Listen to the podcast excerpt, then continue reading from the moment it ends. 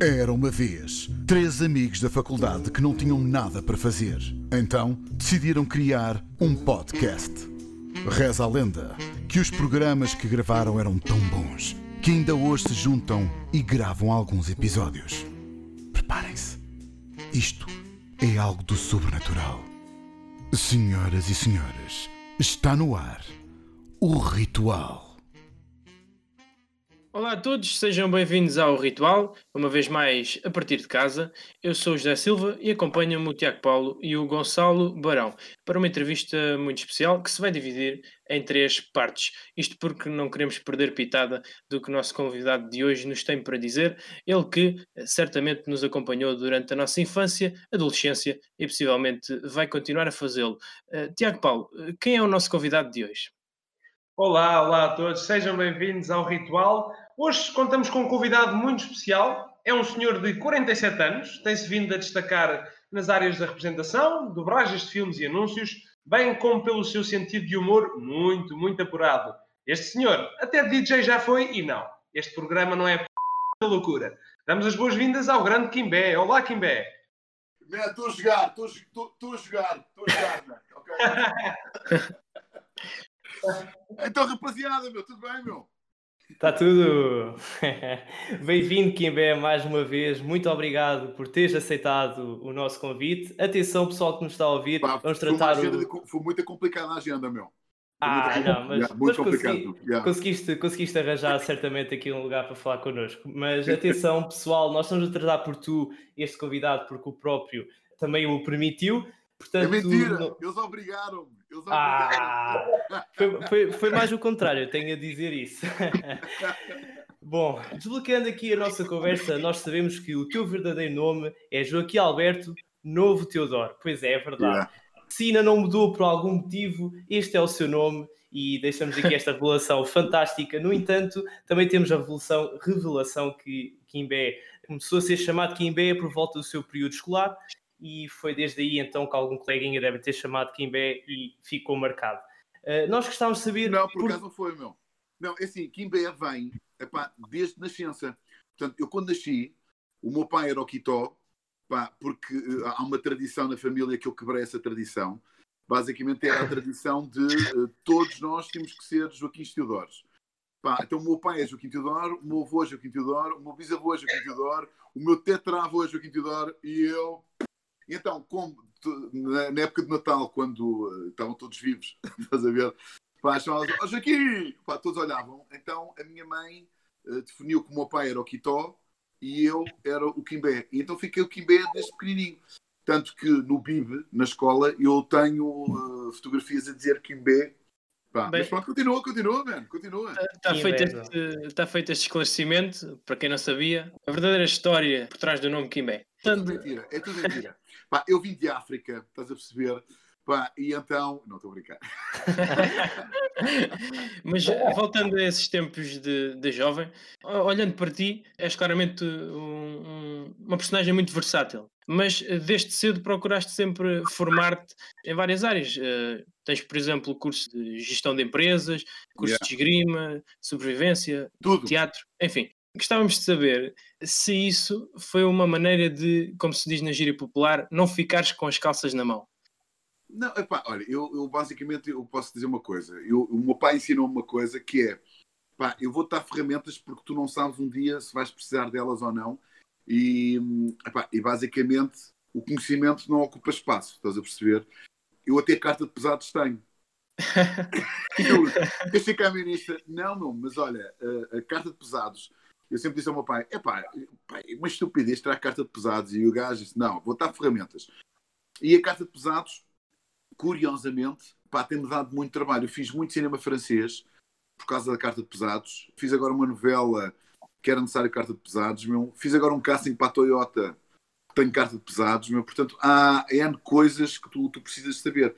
Pá, em relação à esgrima, eu acho que é uma arte que tu tens que saber, porque se tu vais fazer um D'Artagnan ou um Portos ou uma cena bélica, estás a perceber, época medieval, tu tens que saber tanto uh, fazer uh, esgrima, esgrima artística, como também tens que saber montar. Pá, o saber montar a cavalo Hum. Aliás, é sempre bom saber montar em tudo. Estás a perceber?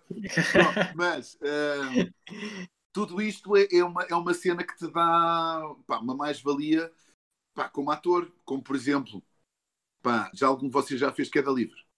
Não. Não. Estás a ver? É brutal, meu. Imagina. A Carolina Patrocínio dizia uma coisa. É muito bom, mas não é melhor que sexo. pá, mas eh, isto tudo é, é, pá, é fundamental de saberes, pá, porque é mais uma ferramenta. Não é depois na altura que tu vais fazer um personagem que ah, agora tem que ir aprender. Não te é natural. Eu, por exemplo, faço vela, eu adoro andar de bicicleta, portanto, eu faço boa da coisas. Não? Bem, Kibé, sabemos também que, que, o teu início de carreira ficou muito marcado pelo um episódio caricato na Feira da Ladra, que permitiu yeah. entrar nos estúdios da Valentino Carvalho. No entanto, gostávamos de saber se era a tua profissão de sonho ou tinhas algo em mente. Epá, olha, eu acho que como todos nós, estás a perceber, eh, tu tens várias profissões de sonho. Quando eu quis ser bombeiro, eu quis ser polícia, eu quis ser piloto de, de, de MIG, pá, e entretanto começo a perceber que eu queria fazer N coisas na minha vida. Pá, então a única profissão que tu podes ter para poderes fazer de tudo um pouco é de facto ser ator. Pá, porque ator pode ser médico, pode ser morto, pode ser uh, vagabundo, pode ser uh, cavaleiro, pode ser bicha, pode, pá, pode ser tudo, estás a ver? Pá, portanto, é, é uma mais-valia que tu tens. E depois, eu como gosto de estar sempre em mutação de, de aspectos completamente diferentes, epá, o ser ator dá-te essa permissão de dizer, ah, coitadinho é maluco. Não, é ator. É tipo caso do personagem. Mas não é, mas o gajo, pronto, quer criar e então se correr mal, correu mal. Ou seja, um ator tem sempre um leque de profissões ligados a, a si próprio. É pá, claro, meu pá. E foi por isso é que eu depois optei por, eh, pá, por ser ator. Pá, tu nunca sabes se vai dar, não é? Meu? Por, mais que tu teres um curso ou, ou estudos para um caminho, muitas vezes a vida encaminha-te para outro lado completamente diferente. Estás a perceber? Aliás, eu tirei gestão porque me obrigaram, estás a perceber? Pá, foi-me útil, mas não era aquilo que eu queria fazer. Era o meu pai que queria que eu fosse doutor. Pá, pronto. E eu, ok, pai. Eu, porque ele dizia que filho meu não vai ser ator, vai ser doutor. E eu, Fónix, lá estás tu. Curiosamente, a falar aqui numa conversa, especialmente com, aqui com o colega Zé, surgiu esta coisa realmente, porque há uns tempos tínhamos pensado nisto, gestão de empresas, porquê? E foi por isso que nós no início perguntámos, porque gestão de empresas não tem nada a ver. E eu sugeri, por, será que não foi assim alguém que obrigou, não é? A família queria. E eu tive, foi muito nesse sentido, e realmente, ó, acertei. Basicamente é assim, tu tens que pensar, epá, eu estou com 47, tu com 17 anos, há não sei, há não sei quantos anos atrás, estás a perceber, há 30 anos atrás, para aí, epá, o que acontece é que quando tu querias ser ator ou querias ser músico, epá, os teus pais não te viam isto de bom tom, não é? Tu queres é ter uma vida pá, desleixada, leve. Epá, não, porque basicamente no meu tempo, no meu tempo, estás a ver? E no tempo dos nossos pais, basicamente, se calhar dos vossos avós, eles tinham um emprego para a vida, uma mulher para a vida, estás a perceber? E hoje em dia, nos tempos que correm, nada dessa merda acontece. Portanto, e isto com o confinamento, tu vês mesmo pá, que nada está-te garantido pá, e tiram-te o tapete, vai, pumba, vai buscar.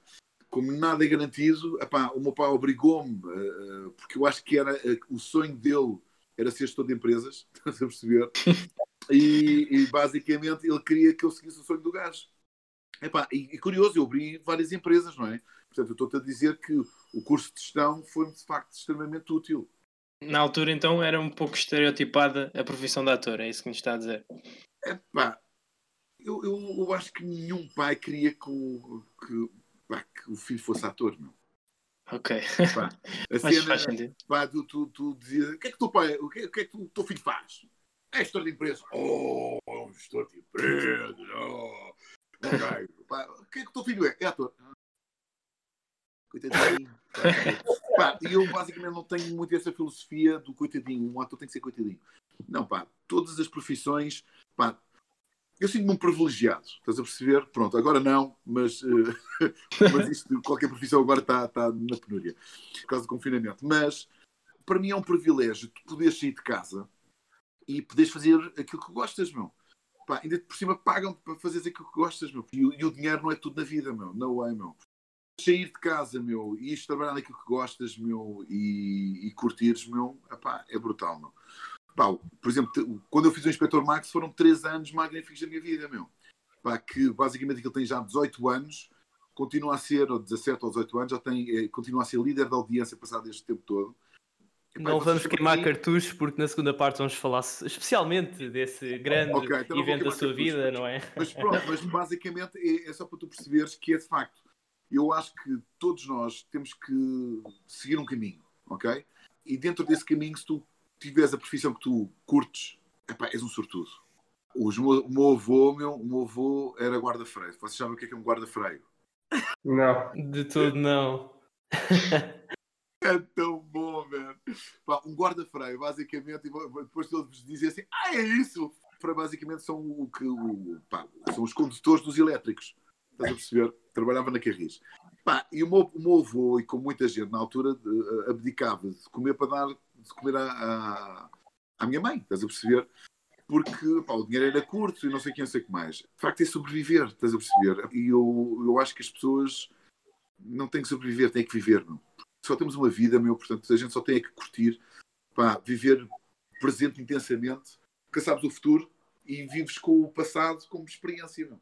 isto vai dar o background todo para, para a tua vida. Pá, mas eh, pronto, olha, eu, por exemplo, eu na, na, na, minha lua de mel foi engraçado. Eu fui para Formentera e de repente encontrei N pessoas que foram para lá passar férias e não voltaram. Ficaram lá, meu. Um deles já tinha 70 e tal anos, portanto, foi para lá 50 e tal anos, epá, não voltou para casa, meu. Encontrou-se ali. Depois encontrei uma, uma, uma pessoa, um gajo que fazia pulseiras na praia, argentino.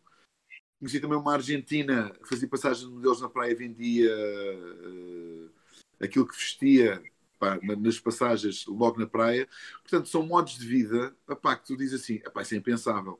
Pá, mas eles são felizes, meu. E isto, basicamente, é isto que tens de encontrar: é a tua felicidade, meu. Pronto, e vocês hoje já ficaram a aprender que um guarda-freio é, de facto, um condutor dos elétricos. Não, não Estamos sempre a aprender. Estamos sempre a aprender com é. Voltando às dobragens, uh, começaste por dar voz a, a, personagens de novelas mexicanas, é verdade. Até que ponto estavas preparado para tomar este desafio? Foi algo assim surpreendente no início? Epá, olha, eu para já a, a, história das dobragens eu não, eu não estava nada à espera. Basicamente a minha história, como vocês já sabem, começou na Feira da Ladra, pá, deu um encontrão num gajo pá, que depois tornou-me um grande amigo dele Pá, não havia telemóveis na altura, era tudo telefones fixos. E ele, passado três semanas, liga-me a dizer que tem um casting para mim para ir fazer a Valentim de Carvalho. E entretanto, eu chego a Valentim de Carvalho pá, e começa toda a gente a tratar por Ruben. E eu, foda eu sou o Ruben, man, eu sou o Kim E toda a gente, então Ruben, tudo bem? E eu, Ruben, mas isto está tudo maluco, meu, hoje sou o Ruben. Ok, está bem. Pá, e então entrei na cabine e percebi porque é que toda a gente estava a tratar de Ruben, porque basicamente o personagem que eu ia fazer chamava-se Ruben. Eu comecei nas dobragens, naquelas uh, fantásticas dobragens mexicanas para a RTP. Foi muito bom. Foi assim um, início de vida muito fixe, meu. Partindo para as dobragens de desenhos animados, digamos, eh, posso-te enumerar assim de cabeça. South Park, Power Rangers, Doraemon, por exemplo, fizeste mais de mil episódios. Quais são as grandes diferenças culturais entre interpretar um Kakashi ou um Yoda do Star Wars? Sente-se as culturas dos países nos desenhos animados? Olha, isto é. Cada personagem tem o seu cunho, não é? Epá, eu, eu, por exemplo, eu já fiz dobragens de, de, de séries espanholas, alemãs, o Yoda é, é de outro planeta, portanto, pá, pá, basicamente, pá, isto tudo é, é, tudo é diferente conforme os teus personagens.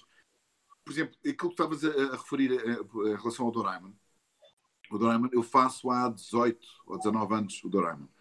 Portanto, eu sou a voz do gigante. A voz do gigante, basicamente, é um bully, pá, que vocês conhecem, não é? Eu adoro, adoro o gajo, porque eu identifico-me com ele, porque eu era assim quando era puto. Pode só interpretar. Exato, eu posso querer dar um soco, meu.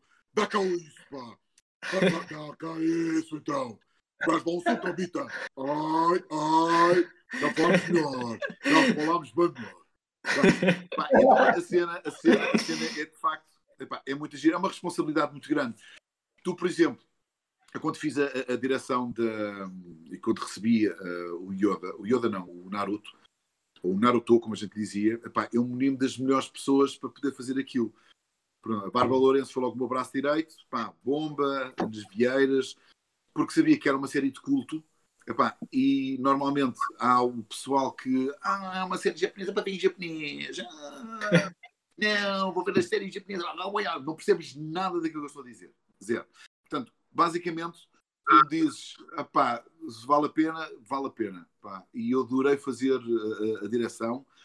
Mantemos os nomes, em vez de ser Naruto, era Naruto.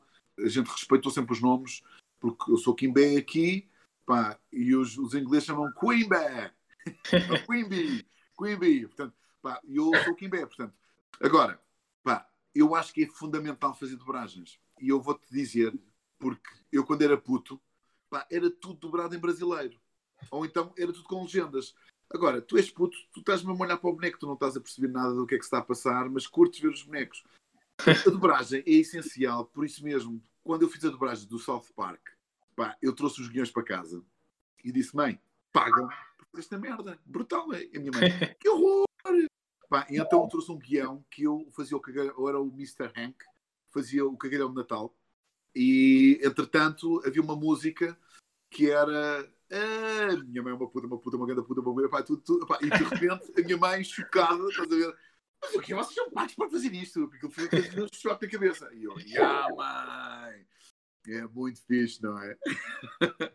e eu, eu dou-te o um exemplo. Quando eu fiz a, a dobragem dos Simpson, o filme, pá, eu também fiquei um bocado, epá, dobrar os Simpson. Eu vi sempre os Simpson com a cena original e tal, não sei das quantas. Mas a gente esquece, pá, que de facto há miúdos que não sabem ler que não sabem inglês, e então nós adultos podemos sempre escolher a versão que queres ver, ou a versão original, e se quiseres ver com miúdos, apá, vês com a versão dobrada. E eles assim percebem, e assim tu estás a cativar os putos a verem as séries. Senão eles estão ali, estão-te a fazer companhia, mas não percebem nada do que é que está a passar. E, basicamente, o, a cultura manga e anime que cá em casa é muito forte porque o mais velho adora e passou isto aos, aos miúdos. E então é engraçado, estás a perceber? Uh, olha, por exemplo, agora com, com, a série do My Hero Academia, que é uma série para mim brutalíssima, os putos adoram aquilo mesmo. E é importante eu para poder ver com eles, quando eles não conseguiam ler, para, para eles acompanharem a história, eu via as versões todas dobradas e se eu quisesse depois via as versões originais. Pá, mas eu acho que é importante fazer uh, sempre. Os espanhóis têm tudo. Aliás, os espanhóis, toda a Europa tem tudo dobrado, vocês sabiam? Pois é. Eles dobram tudo, desde os filmes, desde a pornografia, os gajos dobram tudo, meu. Até que ponto isso não tira, isso não tira a magia do original? De ser tudo dobrado? Mas, epá, mas eles lá não têm a possibilidade de ver. Eles sim, sim, tudo. Claro. É uma indústria. Nós cá temos a possibilidade de, de, de ver e por isso é que nós, a falarmos inglês, somos tão bons, estás a perceber? Porque nós vemos tudo em inglês e versões americanas. Há essa possibilidade. Eles não têm referência nenhuma, porque o, o gajo que faz a voz do Bruce Willis, todos os, uh, os filmes do Bruce Willis, é sempre a mesma pessoa que faz. Portanto, eu conheço o Batman espanhol, o gajo tudo que é a voz do Batman é o gajo que faz o Batman até, até o resto da vida. E se o Batman um dia deixar de trabalhar, eu já não trabalho, estás a perceber? Portanto, mas são, são, são gerações e são países completamente diferentes. Meu. Tu, por exemplo, no, no, na Polónia e, e, nos países leste, epá, as, as dobragens deles, que eu não considero que dobragens, têm a mesma voz a fazer a voz de, dos miúdos, a voz dos, de, dos graúdos, a voz do narrador, é sempre a mesma voz. E sem emoção nenhuma.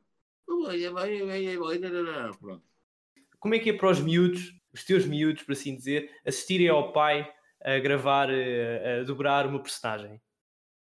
Epá, olha, é muito giro e um destes dias foi engraçado que eu fiz um, eles fizeram um episódio comigo de uma série que acho que foi o Blazing Team.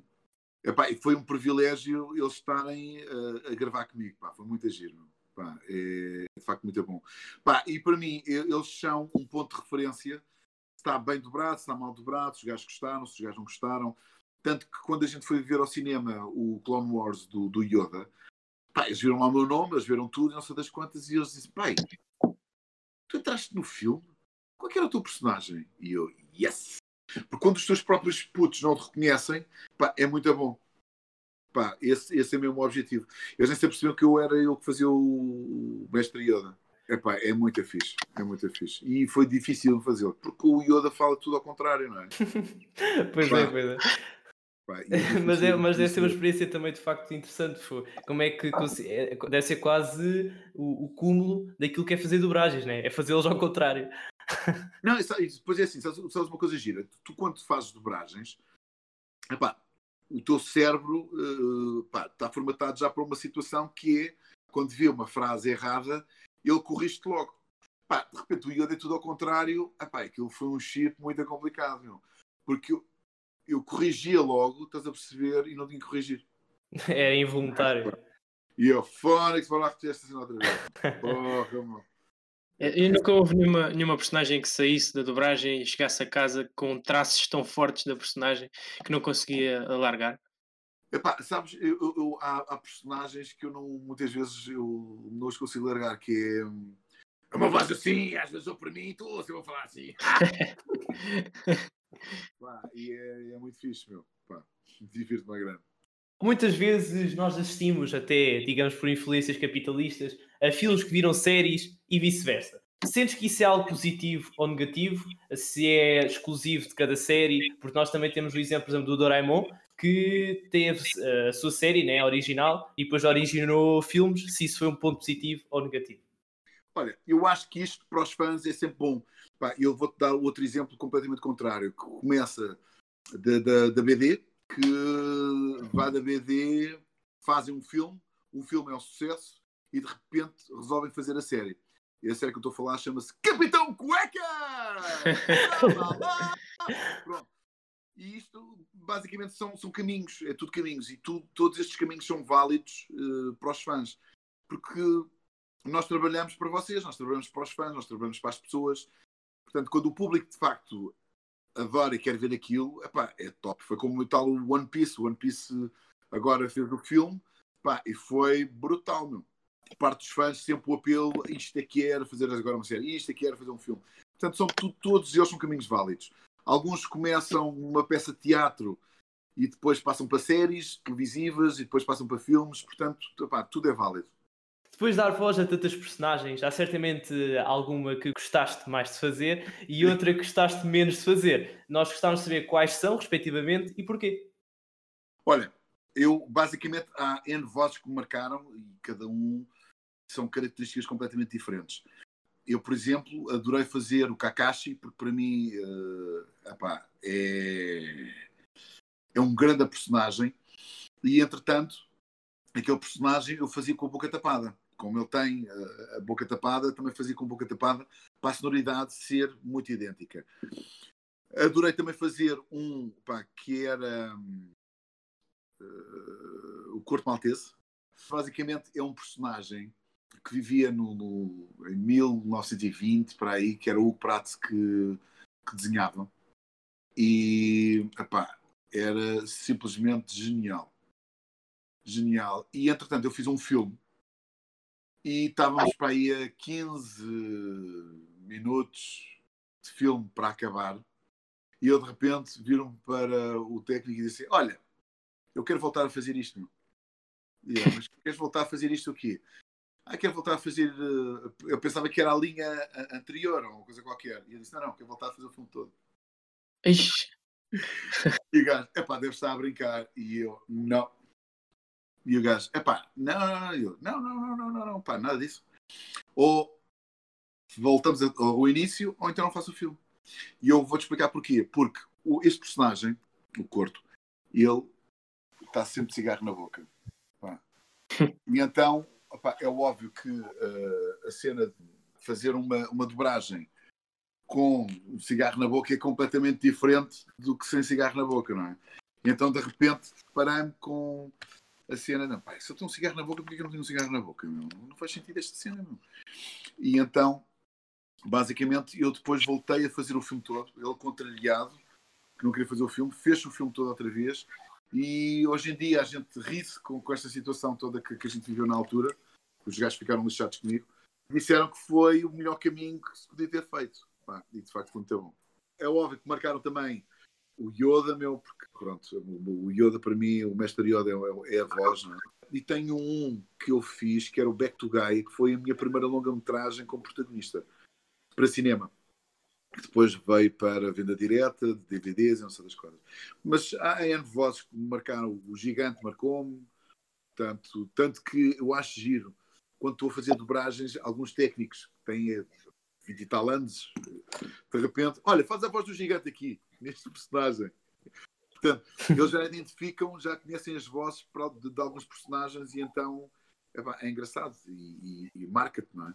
Nessas quase três décadas de dobragens, consegues identificar as grandes diferenças entre a primeira que fizeste e esta última, em, em termos de, de, evolução daquilo que são as dobragens? Epá, não tem nada a ver. Olha, eu basicamente eu consegui descobrir, com a ajuda de alguns fãs, a minha primeira dobragem não é as, as novelas, ok?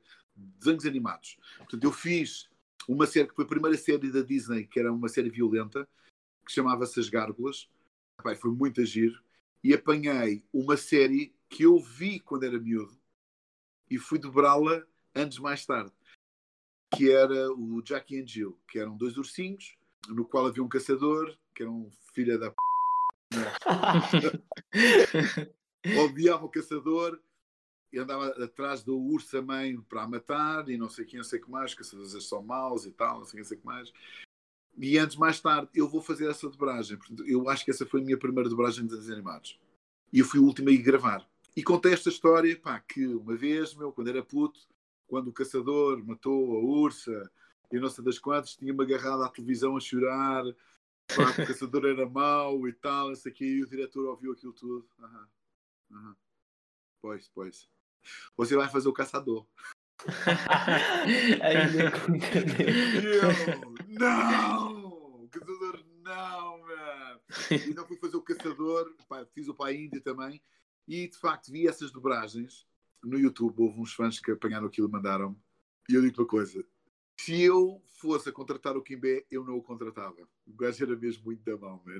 O gajo era péssimo. Só que também temos que ver uma coisa: na altura a técnica de dobragem era uma técnica completamente diferente. Hoje em dia há, o, há aparelhos tecnológicos, não é? Tens, o, tens, tens vários uh, programas que encolhes, esticas a fala, meu, dá para cortar.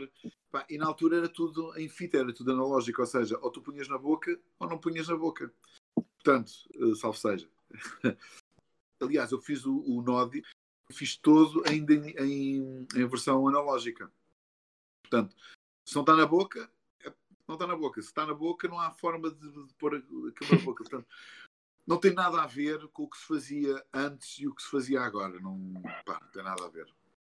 Deixando aqui então este, as dobragens, não só porque temos aqui uma grande perspectiva, mas também porque queremos falar de outra área que envolve a locução. Destacamos aqui o emblemático anúncio da MediaMart, que nós também gostávamos que uh, deixasse aqui a frase.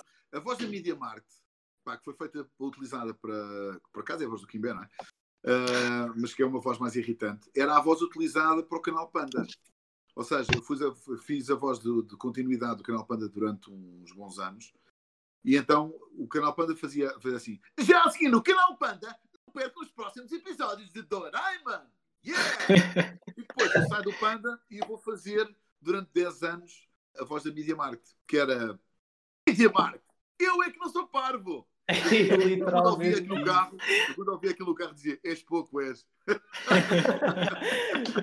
é que é literalmente isso. E neste sentido, já agora, uh, e muito obrigado por teres feito aqui uh, enunciar esta frase, está na cabeça toda a gente, literalmente. Yeah. Uh, nós, eh, porque eu ontem estava a ouvir agora a nova voz, não é? Da Meira Marte, que, como é muitos sabem, o Kimé, exatamente, o Kimé já não faz a voz de, dessa marca, mas nesse sentido, então, ontem estava a ouvir o anúncio e esse anúncio claramente já não tem aquele sentido daquela altura, tem um sentido de atingir o sensível, não é? De, de quem está a ouvir, com momentos e palavras muito serenas.